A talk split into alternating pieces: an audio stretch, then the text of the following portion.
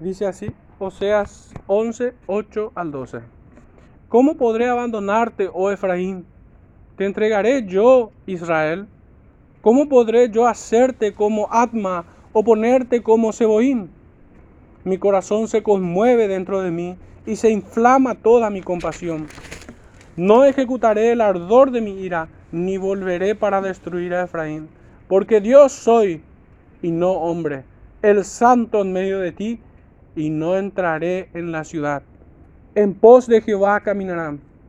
Él rugirá como león Rugirá y los hijos vendrán temblando desde el occidente. Como ave acudirán velozmente de Egipto y de la tierra de Asiria como paloma, y los haré habitar en sus casas, dice Jehová. Me rodeó Efraín de mentira y la casa de Israel de engaño. Judá aún gobierna con Dios y es fiel con los santos. Hermanos, pueden sentarse, el Señor bendiga su palabra en medio nuestro y me ayuda a predicar también. En esta mañana El título de este sermón dice así, los que son hijos de la promesa son contados como israelitas. Parafraseando un poco la cita que encontramos en Romanos capítulo 9, verso 8, donde justamente el apóstol Pablo lidia con este gran problema de quién es el verdadero Israel, aquellos quienes son según la carne o aquellos quienes son según la promesa. ¿Es acaso un linaje de sangre lo que establece ser pueblo de Dios? ¿O es acaso la prenda del Espíritu que tenemos en nosotros? Ciertamente es lo segundo. Pero hermanos, me gustaría introducir nuestro tema en esta mañana leyendo una vez más el libro de los Salmos, en el capítulo 32. Los primeros siete versículos dice así. Bienaventurado aquel cuya transgresión ha sido perdonada y cubierto su pecado. Bienaventurado el hombre a quien Jehová no, culpa de iniquidad y en cuyo espíritu no hay engaño. Mientras callé, se envejecieron mis huesos en mi gemir todo el día, porque de día y de noche se agravó sobre mí tu mano, se volvió mi verdor en sequedades de verano. Mi pecado te declaré y no encubrí mi iniquidad. Dije, confesaré mis transgresiones a Jehová, y tú perdonaste la maldad de mi pecado. Por esto orará a ti todo santo en el tiempo en que pueda ser hallado. Ciertamente en la inundación de muchas aguas no llegarán estas a él. Tú eres mi refugio, me guardarás de la angustia, con cánticos de liberación me rodearás. Hermanos, David como profeta, como salmista, como adorador, como hijo del verdadero Dios, e hijo de la promesa, perteneciente al verdadero Israel, al vástago de David, a la raíz de David. Él nos dice que orará a ti todo santo en el tiempo en que pueda ser hallado. Claramente la distinción entre uno y otro no es ser de alguna tribu en particular o provenir de alguna, de alguna latitud del globo terráqueo, sino que apunta a una evidencia espiritual. Orará a ti todo santo. La escritura en muchas partes nos dice y nos enseña esta gran verdad de, que estos son los verdaderos hijos de Dios. La escritura nos dice, nos enseña que por medio del Espíritu clamamos Abba Padre. Por medio de Él nosotros invocamos su nombre y somos aceptos. Son oídas nuestras peticiones, nuestros, nuestros ruegos, nuestro arrepentimiento. En virtud de la obra del Espíritu en nosotros y en la mediación de Jesucristo. Pero obviamente este es un tema que ha sido tergiversado desde hace como 200 años. 150 en realidad, 150 a casi 200 años, este tema ha sido realmente corrompido en su enseñanza. Porque desde ese tiempo data esta herejía de pretender que el verdadero Israel es según la carne y que la iglesia no tiene nada que ver en el Antiguo Testamento o que ambas son dos pueblos distintos. El apóstol Pablo nos dice de que él tiene un solo espíritu, un solo bautismo, un solo templo, un solo mediador, un solo redentor, un solo nombre en el cual podemos ser salvos, porque no hay otro nombre. Y de esta manera ha, ha mutado este error, en ocasiones despojándose de, algunos vicios de la de interpretación, pero no se ha depurado del todo. Y en nuestros días hasta parece cosa extraña hablar de que el verdadero Israel es Cristo, de que Él es el siervo sufriente que encontramos en Isaías 53, de que Él es la simiente prometida en el Edén de que a él tenían que mirar con los ojos de la fe cuando la serpiente de bronce fue levantada, cuando el arca fue construida, cuando el mar fue abierto, cuando los sacrificios eran ofrecidos. Debían mirar a él con los ojos de la fe. Pues esta enseñanza está contundentemente ratificada y no admite discusión alguna, al menos que nos apartemos de de, todo razonamiento lógico y querramos negar tal verdad. Contundentemente es el Señor quien reafirma esta enseñanza en Lucas 24, ya muchas veces leída por nosotros. Hermanos, en esta mañana vamos a estar avanzando versículo tras versículo tratando de proponer una idea que englobe todo el texto. En el versículo 8 tenemos esta idea, un amor redentor en Cristo. Podríamos decir que es el único amor redentor y es en Cristo.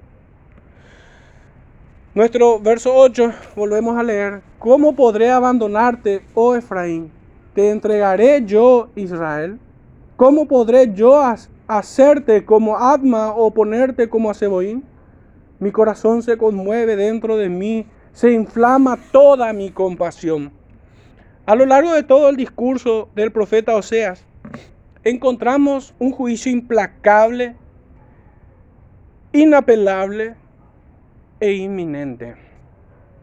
El justo juicio de Dios una y otra vez da a conocer las causas de su indeclinable determinación de juzgar a un pueblo rebelde y apóstata.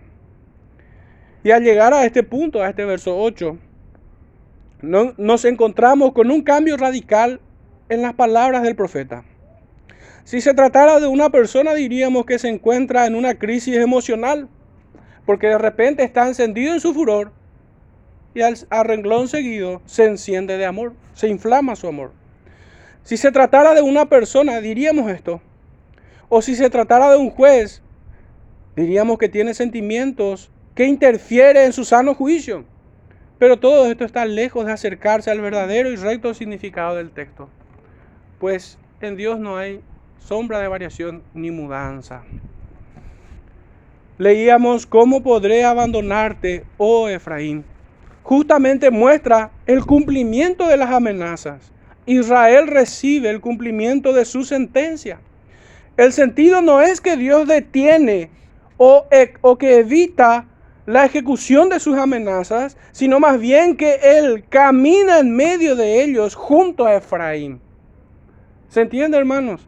No, no se trata que el Señor detiene su juicio, sino todo lo contrario, que Él en medio de la ejecución de todas sus amenazas, el Señor camina con Efraín. Por eso dice, no podré abandonarte no podré abandonarte. Pudiéramos recurrir a otra imagen en el libro de los Salmos, en el capítulo 23, muy conocido por todos. Versos 3 y 4 dice, confortará mi alma, me guiará por sendas de justicia por amor de su nombre. Aunque ande en valle de sombra de muerte, no temeré mal alguno, porque tú estás conmigo. Tu vara y tu callado me infundirán aliento. Este es el sentido de esta pregunta. Retórica, por cierto, que por un lado confirma todas las advertencias y amenazas que había en su sentencia, y por otro lado, Él promete caminar en medio de ella, acompañar, no podré abandonarte. ¿Te entregaré yo, Israel? Es la siguiente pregunta. El verdugo se presenta con su espada para cumplir la sentencia divina. Y la pregunta nos plantea una redención de quienes fueron declarados culpables por un decreto. Pero también, hermanos, comunica la idea de un perdón en el contexto de su gracia soberana. Fíjense de vuelta en esta pregunta, ¿te entregaré yo Israel? Podríamos recurrir a la cita en Efesios capítulo 2, versos 12 al 17 y me gustaría que presten atención en algunas cláusulas de toda esta cita. Dice desde el verso 12 al 17. En aquel tiempo estabais sin Cristo, alejados de la ciudadanía de Israel y ajenos a los pactos de la promesa, sin esperanza y sin Dios en el mundo. Pero ahora en Cristo Jesús, vosotros que en otro tiempo estabais lejos, habéis sido hechos cercanos por la sangre de Cristo. Porque Él es nuestra paz, que de ambos pueblos hizo uno, derribando la pared intermedia de separación, aboliendo en su carne las enemistades, la ley de los mandamientos expresados en ordenanzas para crear en sí mismo de los dos un solo y nuevo hombre, haciendo la paz y mediante la cruz reconciliar con Dios a ambos en un solo cuerpo, matando en ella las enemistades.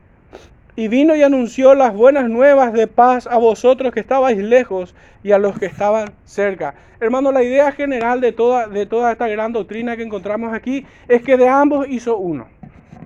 Y apunta obviamente a todos los israelitas según la carne y a todos los gentiles que no pertenecen a ninguna de las doce tribus de Israel, del Israel étnico me refiero. Pero hermanos, las palabras o las cláusulas claves que quería que presten atención es cuando leemos sin Cristo, sin esperanza. Sin Cristo, sin esperanza. Por su sangre, nuestra paz aboliendo en su carne las enemistades, mediante la cruz reconciliar con Dios. Y vino y anunció las buenas nuevas.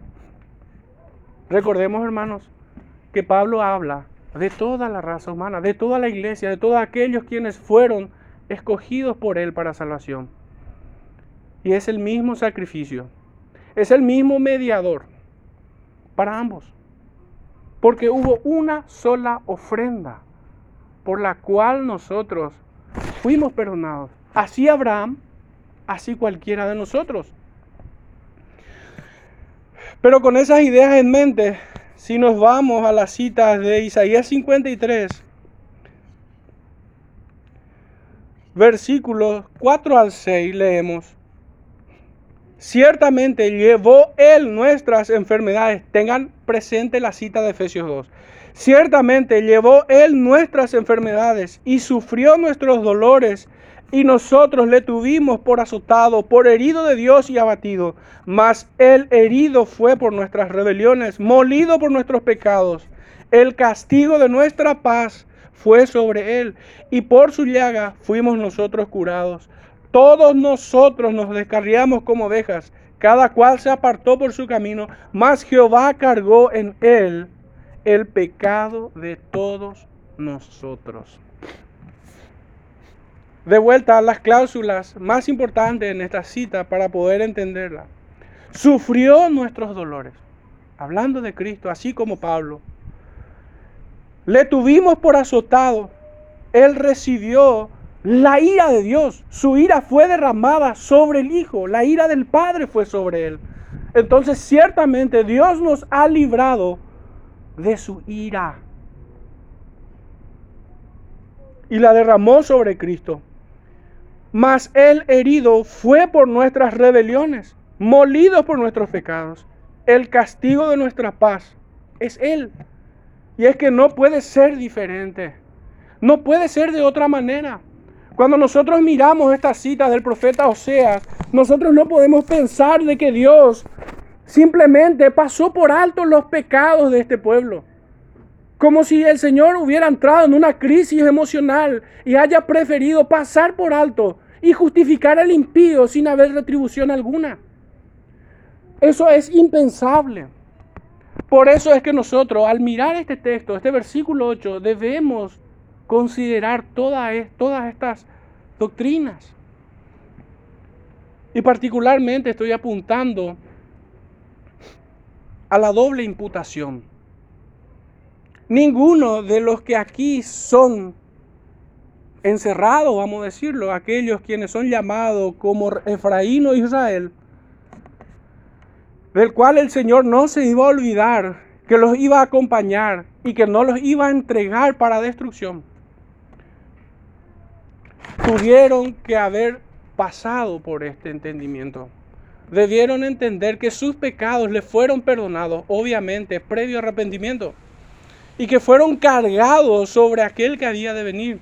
El Cordero de Dios que quita el pecado del mundo. Esta era la gran enseñanza que una y otra vez se veía en el tabernáculo, hermanos, en el templo. Cuando, cuando sangre inocente era derramada. Esa era la enseñanza de que sin derramamiento de sangre no hay remisión de pecados. En el libro de Proverbios no tenemos margen para entenderlo de manera diferente.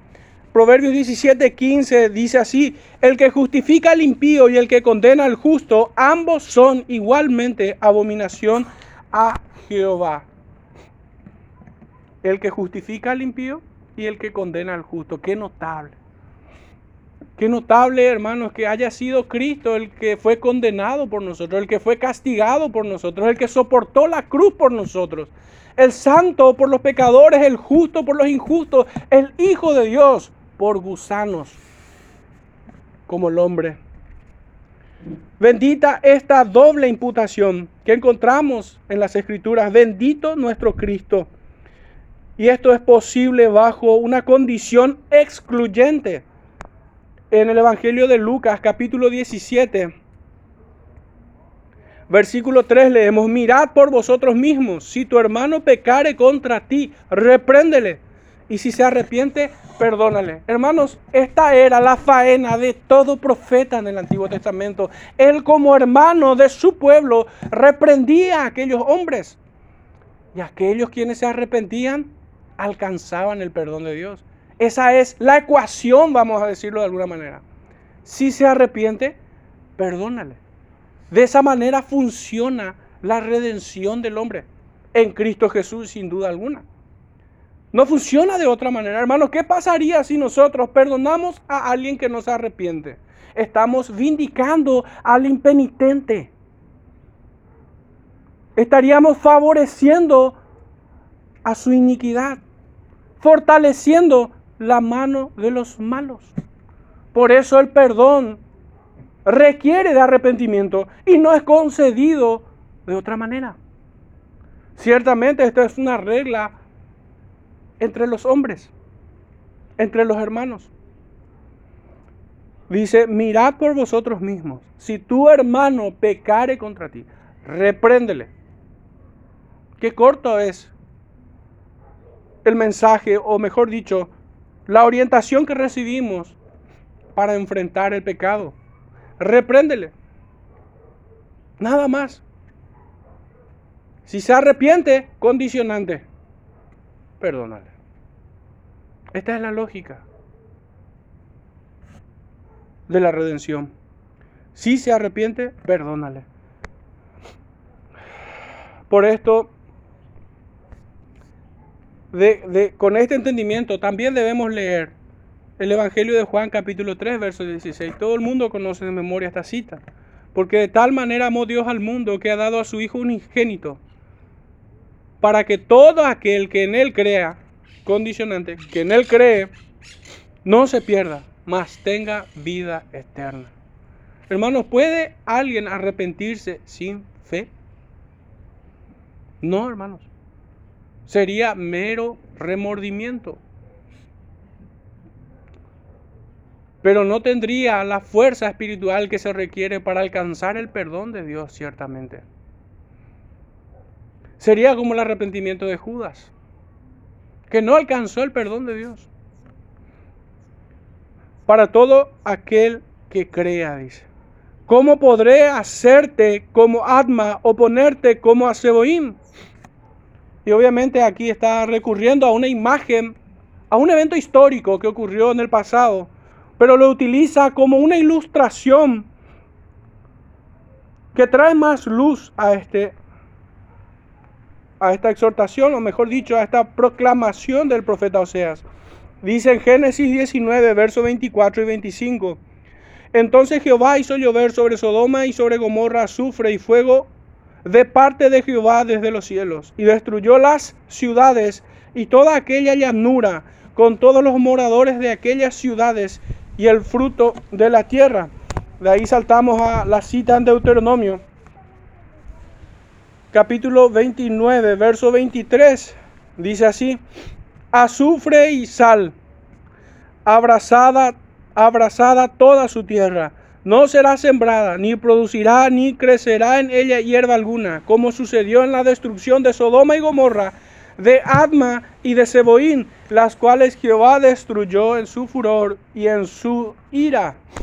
El profeta Isaías en el capítulo 1, verso 9 dice, si Jehová de los ejércitos no nos hubiese dejado un resto pequeño como Sodoma fuéramos y semejantes a Gomorra. Acá ya hay una distinción, ciertamente, pero vamos a llegar al punto. En Joel capítulo 1, verso 7. No, tomé mal la cita. Pero hasta allí esos versículos es suficiente. Hermanos, tanto Adma como Seboín eran ciudades circundantes a Sodoma y Gomorra.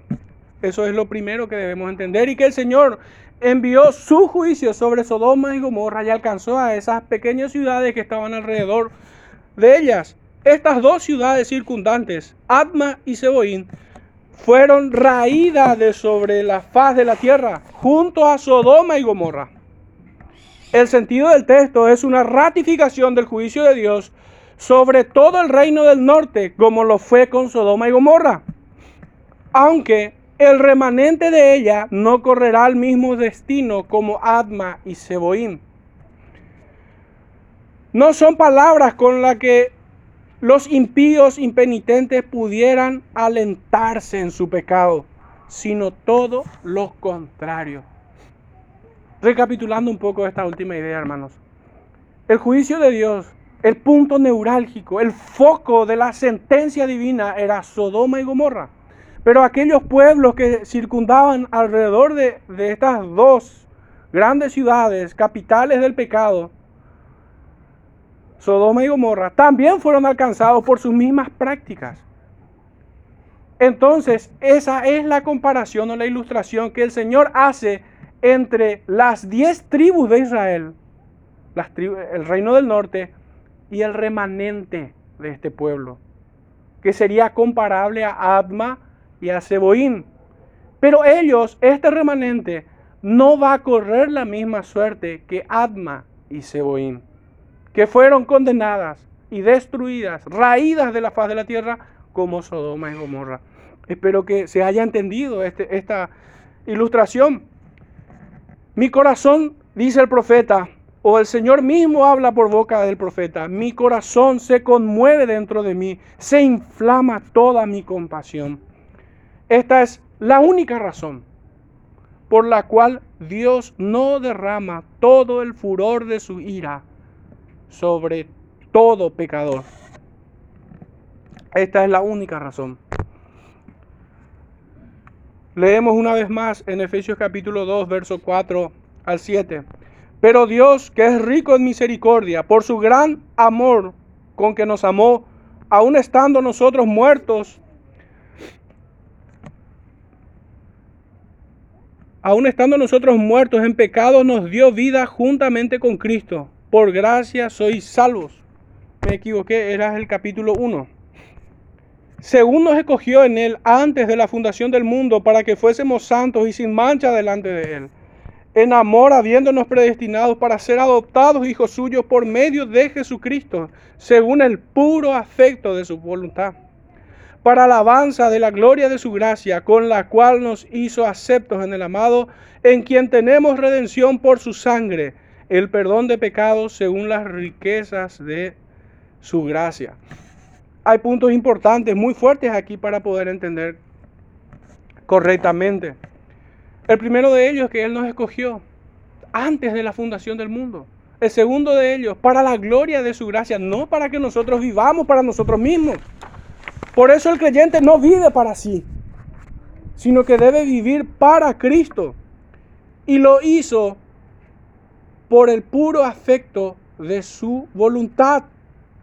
Verso 9 dice, dándonos a conocer el misterio de su voluntad según su beneplácito, el cual se había propuesto en sí mismo y verso 11, en él asimismo tuvimos herencia, habiendo sido predestinados conforme al propósito que hace todas las cosas según el designio de su voluntad. Hermanos, la única variable que el Señor considera para salvar a un pecador es su beneplácito, es su voluntad, es por el puro afecto de su voluntad, a Él le place. Y este claramente tiene un propósito para la gloria de su nombre. Y para que el hombre no tuviera razón alguna de dudar siquiera de esto, dice, antes de la fundación del mundo. Cuando ni aún existíamos. El Señor ya se había propuesto en su voluntad determinarse de esta manera. El profeta Isaías capítulo 48, versículos 9 al 11 dice, por amor de mi nombre diferiré mi ira, y para alabanza mía la reprimiré para no destruirte. He aquí te he purificado, y no como a plata te he escogido en horno de aflicción por mí, por amor de mí mismo lo haré, para que no sea mancillado mi nombre y mi honra no la daré a otro. Exactamente, hermanos, lo que el apóstol Pablo nos había dicho en Efesios 1, 4 al 7, 9 y 11. Es la misma enseñanza, es la misma doctrina.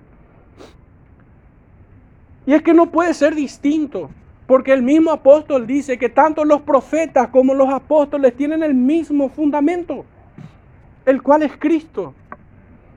No existe otro fundamento para en el, Antiguo Testamento o para el Nuevo Testamento.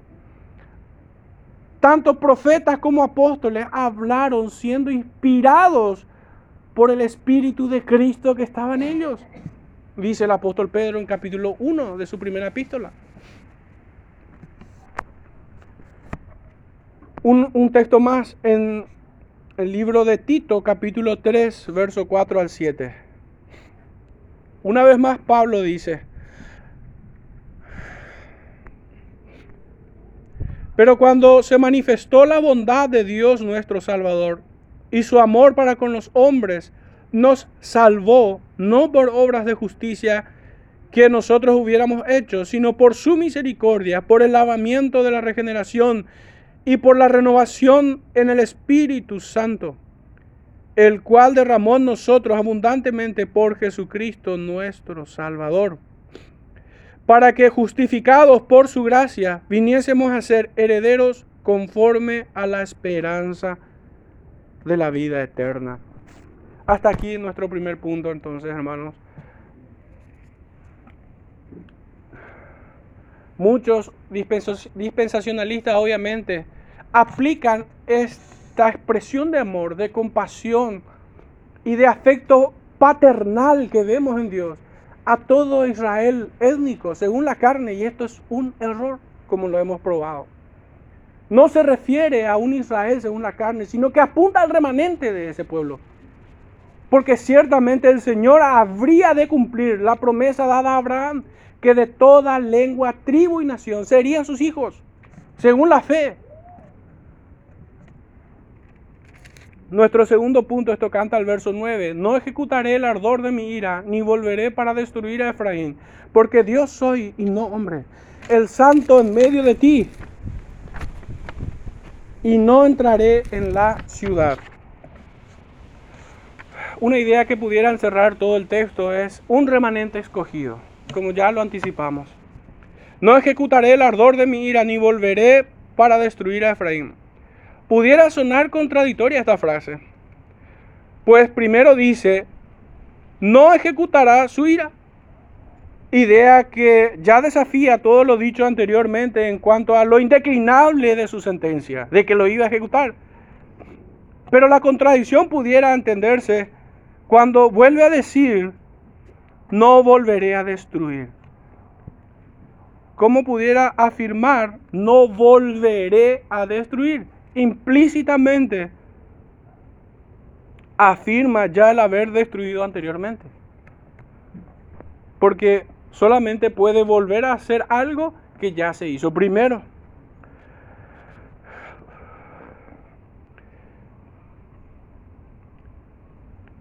La versión NTD comunica naturalmente el sentido del texto, o más naturalmente. En esta versión traduce de la siguiente manera, no desataré mi ira feroz, no destruiré por completo a Israel. Y acá está el sentido, no destruiré por completo. No que no va a destruir, claro que lo hará, el Señor ejecutará sus advertencias y sus amenazas, pero no destruirá todo Israel. ¿De qué nos plantea esto? un remanente, un sobrante, unos pocos, escogidos por Dios claramente.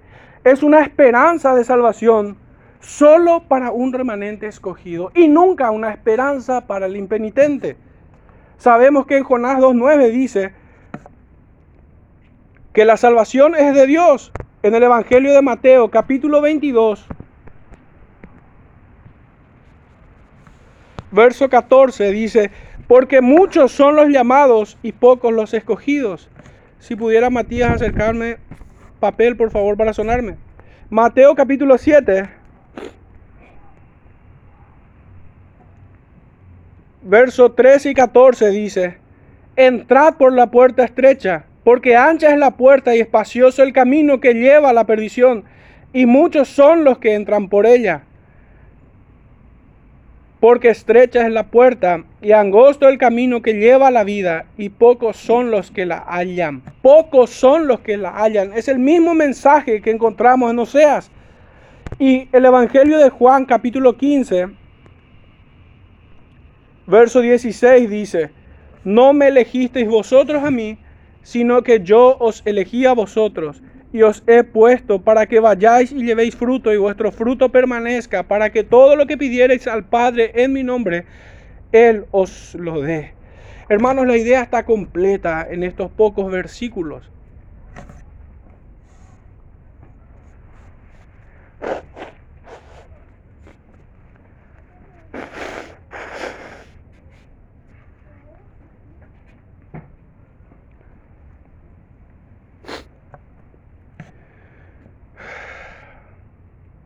La salvación es de Dios.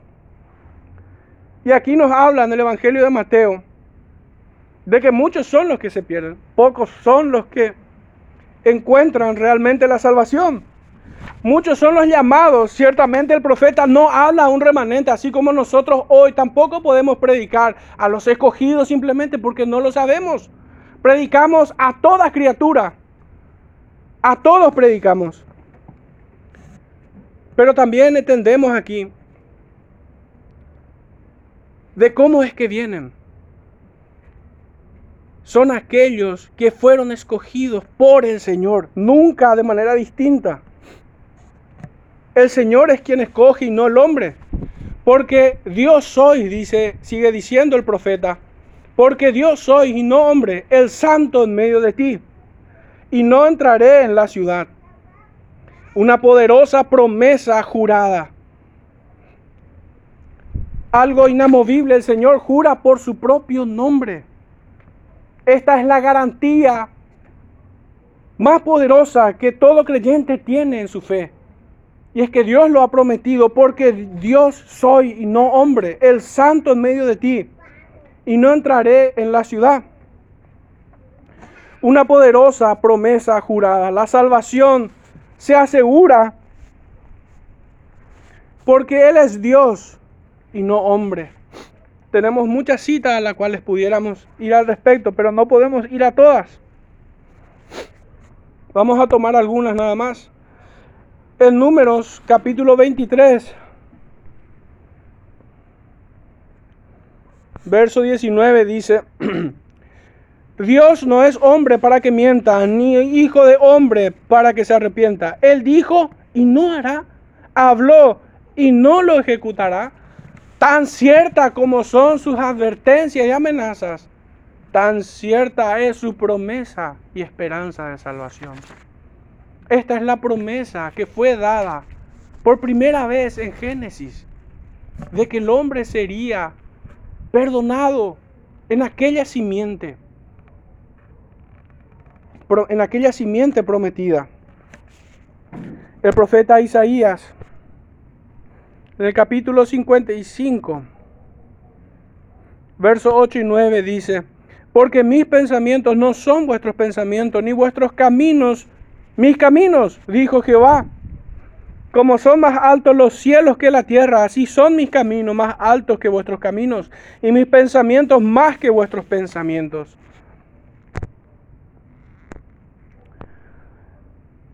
En el profeta Miqueas, capítulo 7, verso 18 al 20 dice, que Dios como tú, que perdona la maldad y olvida el pecado del remanente de su heredad, no retuvo para siempre su enojo porque se deleita en misericordia él volverá a tener misericordia de nosotros, sepultará nuestras iniquidades y echará en lo profundo del mar todos nuestros pecados.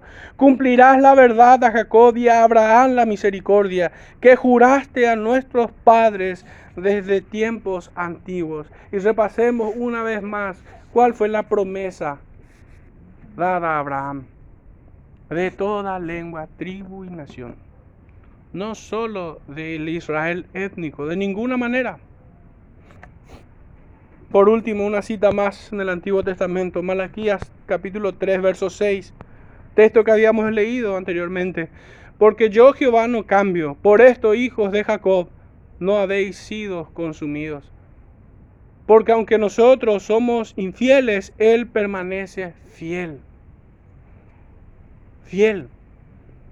Y la misma el mismo llamado que encontramos en Primera de Juan, de que si confesamos nuestros pecados, Él es fiel y justo para perdonarnos, es el mismo mensaje del profeta Oseas y de todos los profetas y de todos los patriarcas, desde Adán en adelante, que tuvieron y debieron, y así estoy seguro que lo hicieron, que enseñaron a sus hijos los caminos del Señor.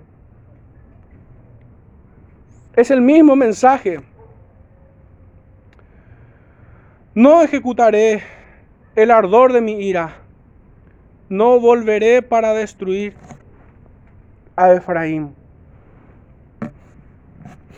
Pudiera sonar contradictoria la frase. Nuevamente. No, esto ya habíamos pasado. Pudiera sonar contradictoria una vez más las palabras del profeta cuando dice, en medio de ti y luego dice, y no entraré en la ciudad. Esta es una imagen militar en tiempos de guerra. ¿Qué significa no entraré en la ciudad y al mismo tiempo dice o promete estaré en medio de ti? Y es que obviamente recurre a otra ilustración, a una imagen militar en tiempos de guerra donde todo monarca que al ingresar con sus tropas arrasa con todo lo que tiene enfrente. Es una imagen de juicio. Por lo que el sentido real del texto es que Él estará en medio de la ejecución de todas sus amenazas para protegerlos y salvarlos, así como la gallina junta a sus polluelos debajo de sus alas. Esa es la imagen. Ese es el sentido real de, lo que quiere decir, estaré en medio de ti y no entraré en la ciudad. No hay contradicción alguna, porque es un recurso literario, es una imagen que usa el profeta para decirles que el Señor los protegerá, estará en medio de su juicio guardando a su pueblo.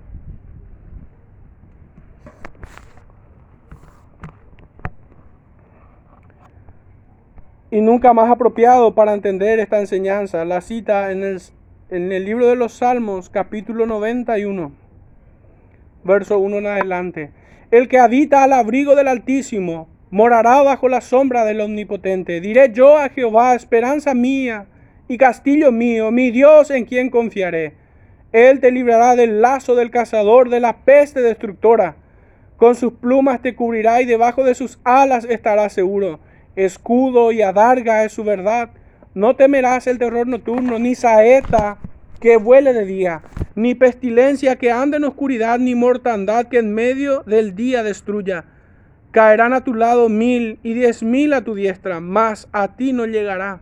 Ciertamente con tus ojos mirarás y verás la recompensa de los impíos. Fíjense el contexto de cómo describe prácticamente la cita de Oseas. Porque has puesto a Jehová que es mi esperanza, al Altísimo por tu habitación. No te sobrevendrá mal, ni plaga tocará tu morada, pues a sus ángeles mandará cerca de ti, que guarden, que te guarden en todos tus caminos. Hasta aquí nuestro segundo punto, el verso 9. Un remanente escogido habíamos visto. En el verso 10 tenemos otra idea. Oirán su voz y no temerán. Leíamos en el verso 10, en pos de Jehová caminarán, él rugirá como león, rugirá y los hijos vendrán temblando desde el occidente.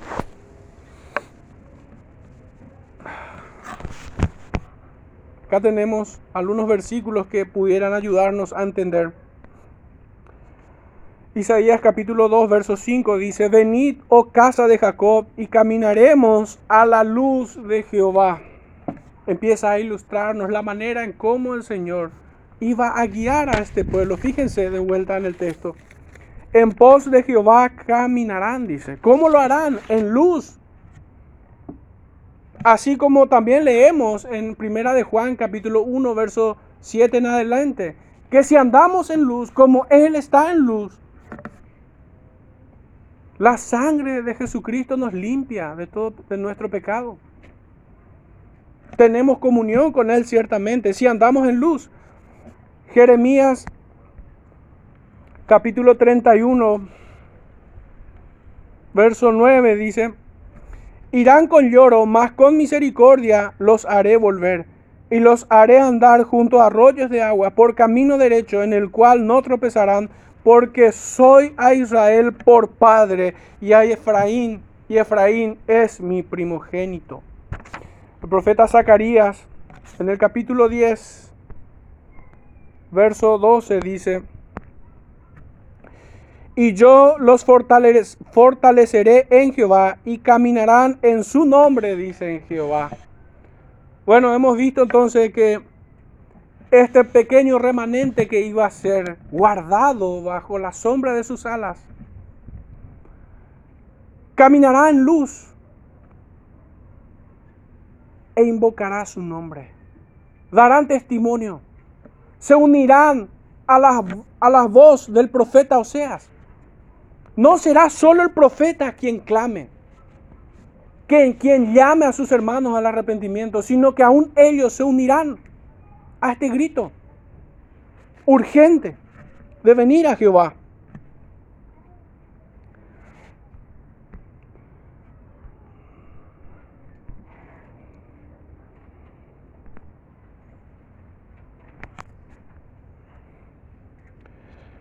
Leemos en el Evangelio de Juan 8:12, otra vez Jesús les habló diciendo, yo soy la luz del mundo.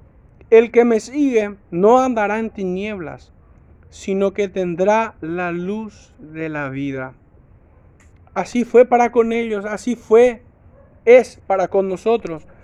En el capítulo 10 del mismo Evangelio, verso 3 al 5, dice, a este abre el portero y las ovejas oyen su voz y a sus ovejas llama por nombre y las saca. Y cuando ha sacado fuera todas las propias, va delante de ellas y las ovejas le siguen, porque conocen su voz. Mas al extraño no seguirán, sino huirán de él, porque no conocen la voz de los extraños. Hermanos, el texto también nos decía de que ellos irán en pos de Jehová y caminarán con él. Y sigue diciendo el profeta, él rugirá como león. Oirán su voz y temerán, ciertamente. Pero vendrán a él. Vendrán a él y ese rugido del león de la tribu de Judá también infundirá en ellos aliento y esperanza y ahuyentará a todos los lobos furtivos que rondan alrededor de él. Dios mismo despierta el alma de los suyos en la regeneración, en la obra del Espíritu Santo. Los conduce al arrepentimiento y los lleva por senda de justicia. El apóstol Pedro en su primera epístola dice en el capítulo 1, verso 13 al 16. Por tanto, ceñid los lomos de vuestro entendimiento, sed sobrios y esperad por completo en la gracia que se os traerá cuando Jesucristo sea manifestado. Aquellos hombres deberían esperar completamente en la gracia. Verso 14.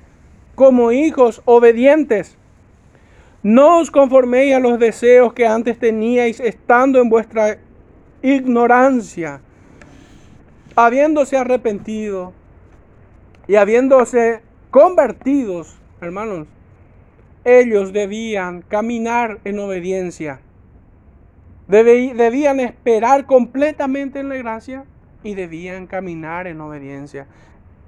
Hermanos, cuando el profeta dice que este remanente iba a ir en pos de Jehová, caminarán, él rugirá como león, de que ellos andarán en la luz del Señor.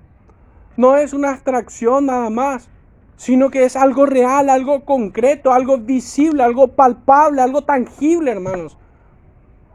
Es un testimonio vivo de la obra del Espíritu en todo creyente. Y es que aquellos que esperan completamente en la gracia andarán y caminarán en obediencia como hijos obedientes. Verso 15. Sino como aquel que os llamó es santo, sed también vosotros santos en toda vuestra manera de vivir. Porque escrito está, sed santos porque yo soy santo. Ese es el estándar para aquellos hombres, así para nosotros. Y nunca fue diferente. Hebreos capítulo 5, versículos 8 y 9. Y aunque era hijo, por lo que padeció aprendió la obediencia, y habiendo sido perfeccionado, vino a ser autor de eterna salvación para todos los que le obedecen. Hermanos, no solamente que oirán su voz, no solamente que caminarán en obediencia, sino que perseverarán hasta el final. Estas son las evidencias de la salvación de Dios para con sus hijos en aquellos días y hoy. Pues qué esperanza pudiera haber para los impenitentes y desobedientes. ¿Pudiera un impenitente ser salvo con tan solo profesar que Cristo es su Señor? ¿Pudiera un desobediente o un impenitente por su mera profesión de fe ser salvo? De ninguna manera. Dios no puede ser burlado. Fíjense y anticipándonos al final de, esta, de este texto, lo que dice en el verso 12, me rodeó Efraín de mentira y la casa de Israel de engaño. Dios no puede ser burlado porque ciertamente habrán muchos que querrán cifrar esperanza en estas palabras del profeta. De que Dios no les entregará, de que Dios no los abandonará. Y estos son los que van a decir en aquel día delante del Señor. Pero, Señor, en tu nombre hemos hecho esto y aquello. ¿Cuándo no te hemos visto de esta manera y no lo hemos hecho? Son aquellos quienes sufrirán pérdidas por cifrar sus esperanzas en una religión hipócrita. y no ciertamente en una conversión verdadera. No en la obra del Espíritu, sino en la astucia del hombre que maquilla la podredumbre que tiene dentro como sepulcro blanqueado.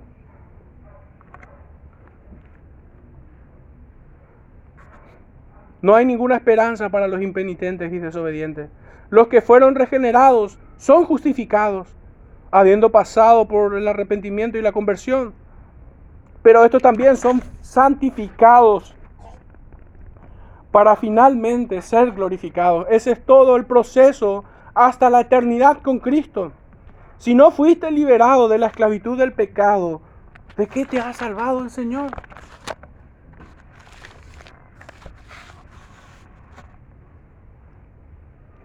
Sin embargo, los piadosos cobran ánimo al oír su rugido, al oír la voz del Evangelio. Y de esta manera andarán confiadamente.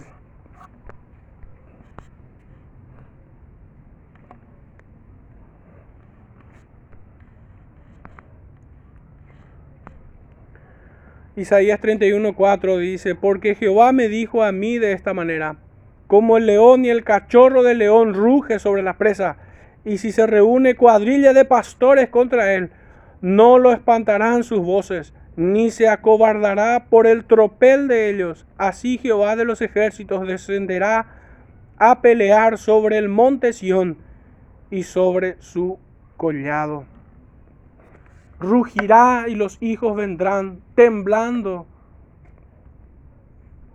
desde el occidente. Hermanos, y acá una vez más debemos desterrar esta idea de que solo Israel tenía la salvación, de que solamente era ellos. De hecho, ese es el enfoque con el cual lidia el Evangelio de Juan. Y por eso muchos no terminan de entender Juan 3:16. Juan lidia con ese auditorio que tiene este error en su interpretación. De que la salvación era solo a los judíos. Por eso el, apóstol Juan dice que de tal manera amó Dios al mundo. No solo a Israel. De hecho, como entonces fue salvo aquel pueblo pagano en los días del profeta Jonás.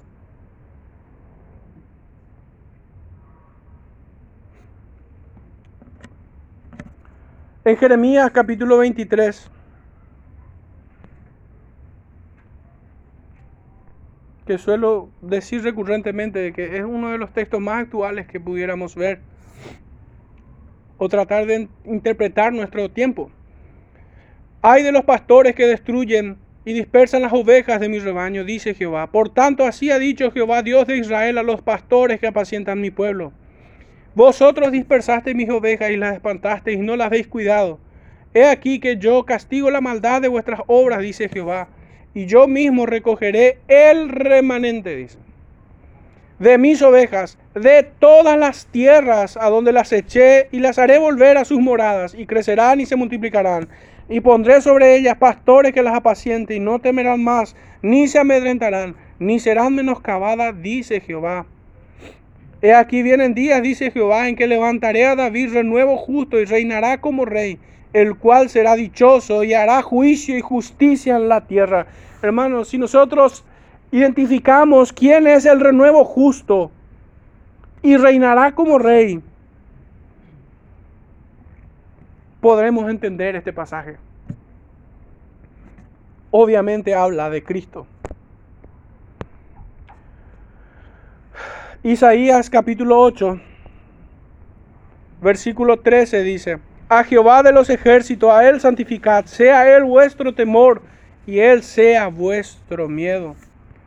Salmo capítulo 2, versículo 11 dice, Servid a Jehová con temor y alegraos con temblor.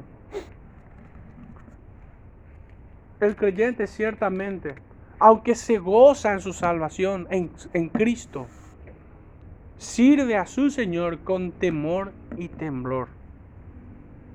Teme a su Señor. no son contrarios de ninguna manera. Vendrán de todas las latitudes y aquí sencillamente quisiera ir a dos citas más para no abundar demasiado en esto. Dice en Lucas capítulo 13,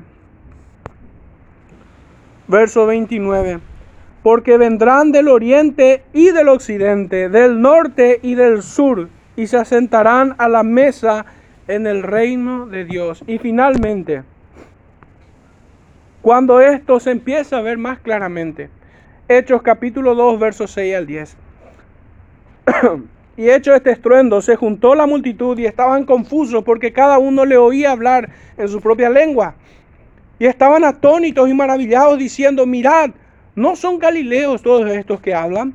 ¿Cómo pues le oímos nosotros hablar cada uno nuestra lengua en la que hemos nacido?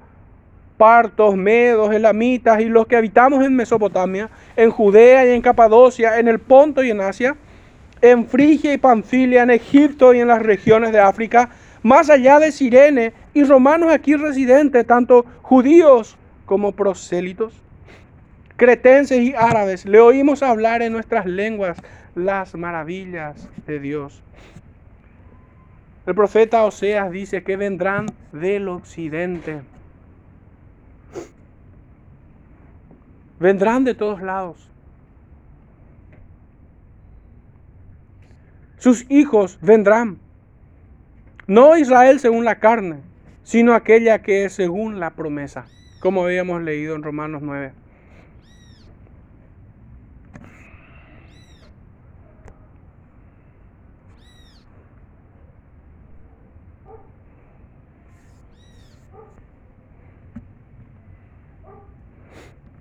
Romanos 15, 19, con potencia de señales y prodigios, en el poder del Espíritu de Dios, de manera que desde Jerusalén y por los alrededores hasta el Ilírico, todo lo he llenado del Evangelio de Cristo, con un propósito bien claro, traer a todos sus hijos. Versículo 11 dice así. Oseas 11:11. 11.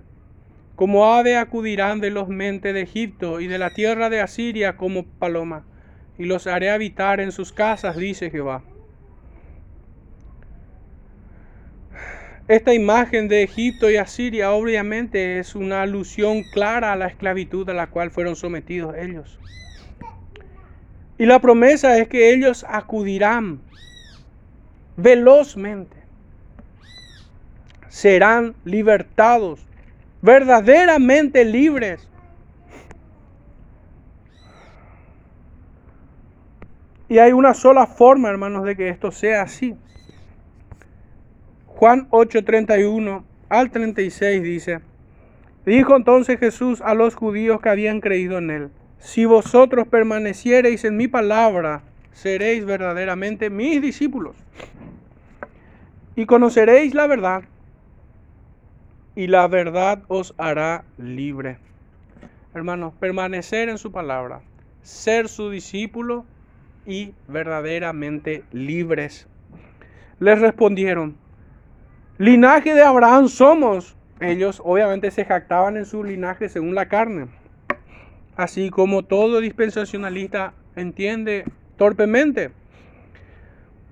Y jamás hemos sido esclavos de nadie. Qué cara dura. ¿Cómo dices tú seréis libres? Jesús le respondió, de cierto, de cierto os digo, que todo aquel que hace pecado, esclavo es del pecado. Y el esclavo no queda en la casa para siempre, el Hijo sí queda para siempre. Así que si el Hijo os libertare, seréis verdaderamente libres. Aquel remanente, hermanos, por, el, por, por quienes el profeta habla de parte de Dios, expresándole su amor e infunde en ellos esperanza en esta promesa, de que no serían abandonados, de que no serían entregados, que Él se inflama en su compasión para con ellos, es para el remanente, no para las diez tribus de aquella Israel del norte, sino para el remanente, para aquellos quienes acuden a su voz, para aquellos quienes caminan en luz con Jehová con Cristo. Para aquellos quienes esperan completamente en su gracia y que como hijos obedientes caminan en la verdad.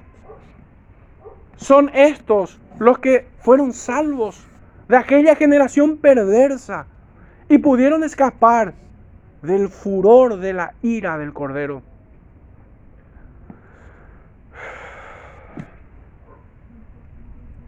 Todos ellos, apunto al remanente, acudirán al llamado del Evangelio. Por esto el profeta sigue diciendo, y los haré habitar en sus casas, dice Jehová. Matthew Henry comenta esta cita, todos los que vengan al llamado del Evangelio tendrán un lugar y un nombre en la iglesia del Evangelio. En las, iglesias particulares que son sus casas, a las cuales pertenecen, morarán en Dios y estar en Él cómodo y seguro como un hombre en su propia casa. Las promesas que leímos en Jeremías capítulo 23 se cumplen en el Evangelio, por medio de Cristo, en la mediación de Él, en la promesa del Espíritu. Finalmente, hermanos, nuestro último versículo, capítulo 11, verso 12. Leíamos, me rodeó Efraín de mentira y la casa de Israel de engaño. Judá aún gobierna con Dios y es fiel con los santos. Por último, esta idea. Frutos de la Israel según la carne y de la que es según la promesa. Finalmente el profeta los confronta con el verdadero Israel. Confronta a la Israel fraudulenta, a la falsa Israel, a aquel pueblo que se llenaba la boca de Dios, pero que sin embargo servían a su dios Moloch y Kium, dioses vuestros, como dice los acusa el profeta Amós. Son confrontados con el verdadero Israel, aquel que camina en obediencia, aquel que aún gobierna con Dios. ¿Y cómo es que Judá gobierna con Dios? Perseverando en sus preceptos, en sus mandamientos, porque ellos no se habían apartado de lo prescrito por Dios. No habían desechado el templo en Jerusalén. No se habían apartado del linaje real sobre su pueblo. Sin embargo, la Israel fraudulenta, falsa, como mucho cristianismo hoy, había desechado el sacerdocio y el linaje real. En términos prácticos, hermanos, esto es que muchas iglesias hoy no caminan realmente en la luz no caminan en la obediencia a sus preceptos. Cristo no les gobierna por medio de su palabra. Básicamente desechan su señorío y solamente quieren recibirlo al Señor como un amuleto para salvación, como un pasaje, como un boleto, como un cheque a las puertas del cielo y nada más. No andan como Él. No adoran ciertamente al Dios verdadero, sino que adoran al Dios de su propia imaginación. Esta Israel de fraude ha sido su comportamiento, lleno de innumerables fraudes. Que mientras rogaban por un lado a Dios, con una mano, con la otra servían a otros dioses. Eran hipócritas por excelencia se esforzaban por engañar a Dios aún en sus propias oraciones. Al modo que un creyente confiesa arrepentimiento su pecado, pero ni bien se da la vuelta, ya maquina volver a sus mismos vicios. Estos son atrapados en su pecado. No son tan astutos como para engañar a un Dios que no puede ser burlado. Por tanto, solamente aumentó su pecado en este pueblo. Y es que ciertamente aquel que peca contra más luz solamente aumenta ira para el día de la ira.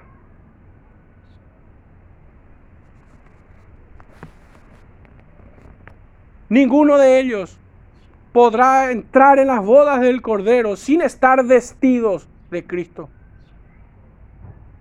Yendo un poco a la parábola de las bodas del Cordero.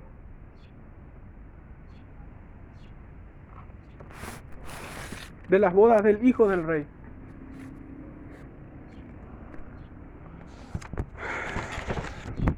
Hermanos, entrando ya en una reflexión final. Ciertamente nosotros tenemos como doctrina todo esto que hemos hablado hoy acerca del remanente escogido, acerca del verdadero Israel, acerca de la doble imputación y el único mediador, la única forma en la que el Señor perdona y es bienaventurado, porque el Señor no le cuenta su pecado es por medio de Él. No hay otra forma. No sirve de nada nacer en una familia de creyentes si uno no, no, es, no se convierte. No sirve de nada pertenecer a la membresía de una iglesia si uno no es verdaderamente hijo. Pero la gran pregunta es, ¿somos hijos? ¿Hemos nacido de nuevo?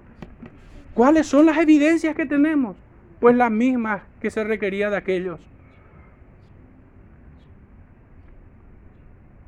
Y es el de tener comunión con Dios en la luz, caminar en obediencia. Mencionábamos a Juan capítulo 1, verso 7. Pero si andamos en luz, como Él está en luz, tenemos comunión unos con otros y la sangre de Jesucristo su Hijo nos limpia de todo pecado.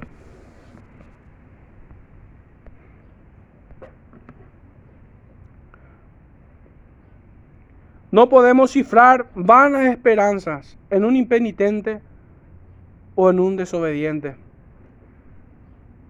Es camino de muerte el que persiguen. Aunque cantemos innumerables himnos, aunque hagamos incontables oraciones, aunque asistamos todos los domingos a la congregación, no servirá de nada si nuestra profesión de fe no condice con nuestro testimonio.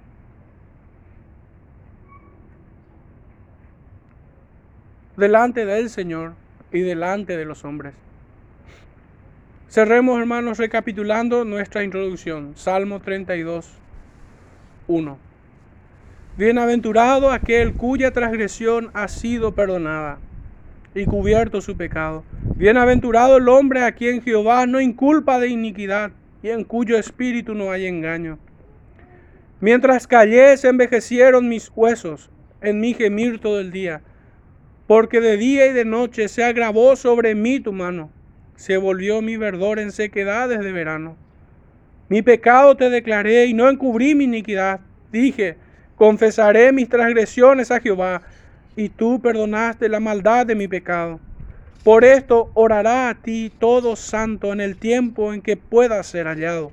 Ciertamente, en la inundación de muchas aguas no llegarán estas a él. Tú eres mi refugio, me guardarás de la angustia, con cánticos de liberación me rodearás. Amén.